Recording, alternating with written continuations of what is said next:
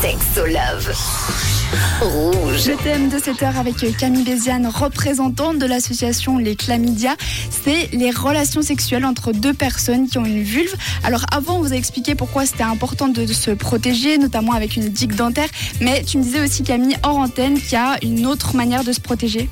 Alors, en fait, c'est pas forcément une manière de se protéger, mais une manière de prendre soin de soi en matière de santé sexuelle. Et c'est celle qui consiste à faire des contrôles gynécologiques. C'est extrêmement important pour une personne qui a une vulve ou un vagin ou des seins ou un utérus ou tout, d'avoir un suivi gynécologique pour pouvoir euh, faire les dépistages des cancers notamment, et en parallèle de faire les dépistages pour les infections sexuellement transmissibles.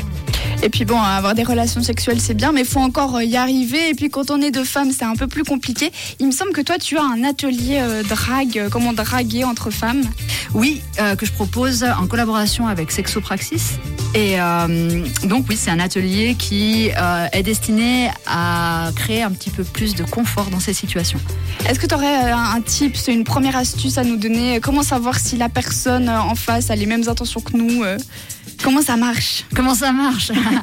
Euh, En fait, c'est toujours la question de comment demander les choses, comment gérer l'ambiguïté, sachant que entre personnes à vulve ou entre femmes, il peut y avoir énormément de proximité qui peuvent créer une sorte de flou. Donc, euh, ben, c'est comment poser les questions. Ça, ça dépend aussi de la personnalité qu'on a aussi. Donc, euh, c'est quoi la question à poser ou la manière de formuler les choses Il y, a 10 000 formulations qui sont possibles. on peut très bien proposer un verre à une personne. On peut, en fait, le, le but de l'atelier drag, c'est de se sentir moins euh, overwhelmed, euh, débordé ou submergé par ses propres peurs et, et émotions à ce moment-là de pas avoir peur d'encaisser un non, de bien pouvoir l'entendre aussi, pour surtout pas outrepasser les limites d'autrui, d'en même temps d'être connecté à ses limites, de, savoir un petit peu qu'est-ce avec quoi on est confortable, qu'est-ce qu'on veut pas faire non plus.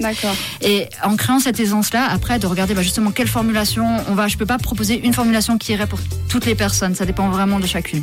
Et pour suivre cet atelier, il y a un endroit où on peut s'inscrire ou comment ça se passe? Sur le site de Sexopraxis. Merci beaucoup Camille Béziane d'avoir été avec nous pour cette pause café. Je rappelle que tu es représentante de l'association Les Chlamydia et que vous travaillez avec Sexopraxis à Lausanne. Si vous avez loupé les informations, les liens ou quoi, ne vous inquiétez pas. Je vais tout vous mettre en lien dans le podcast de cette émission. Ça sera super simple. Merci beaucoup Camille. Merci beaucoup. La semaine prochaine, on recevra une Love Coach. Alors n'hésitez pas à poser vos questions sur le WhatsApp 079 548 3000.